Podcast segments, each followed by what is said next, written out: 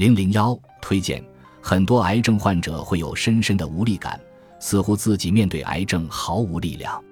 这本书告诉大家，除了在医院治疗，还有很多可能影响癌症进程的东西，包括饮食、运动、睡眠，甚至社交。每个人都能做一些事儿来改变自己的命运。波罗，癌症生物学博士、科普作家。癌症是一种生活方式疾病，每个人的心声。抵御癌症的健康生活方式一书通过科学证据，提出了改变生活方式的抗癌六法，为大家提供了绿色抗癌生活理念，从而降低患癌风险，有效提高癌症患者生存质量，增强癌症诊疗的成功性。每个人的心声是一本非常值得阅读的好书。李忠，临床医学博士。世界中医药学会联合会肿瘤外治法专业委员会会长，国际抗癌联盟曾经提出一个口号：“预防可以预防的疾病，治疗可以治疗的癌症患者。”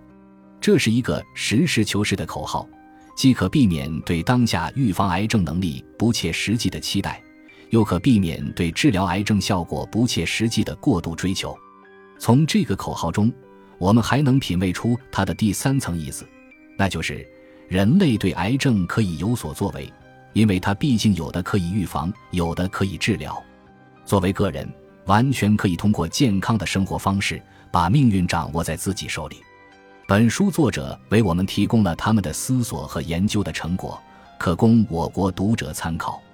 刘端奇，中国抗癌协会原副秘书长，解放军总医院第七医学中心肿瘤内科教授、主任医师。健康的生活方式对疾病的预防大有裨益，它不仅能抵御疾病的入侵，还能使我们保持愉悦的心情。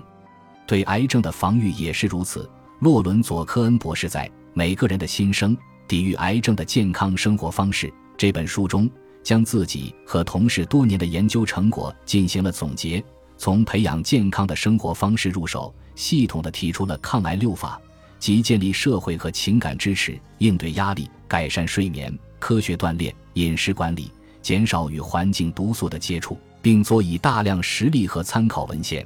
以倡导大众从自身力所能及的方面入手，进而构建一个全面健康的生活方式。本书所列的六种生活方式实操性很强，为很多想要健康生活的读者提供了可供借鉴的实用指南。知修义。国家健康科普专家，中国抗癌协会科普部部长兼科普专委会主任委员，致所有癌症患者和癌症生存者以及在乎他们的人，你们鼓舞我们关注当下生活，追寻有意义的生活。献给我们的父母宝拉、乔恩、苏珊、罗伯特，感谢你们指路引航，爱你们。献给我们的孩子亚历山德罗、卢卡、吉亚拉。你们让我们知晓生活的重心。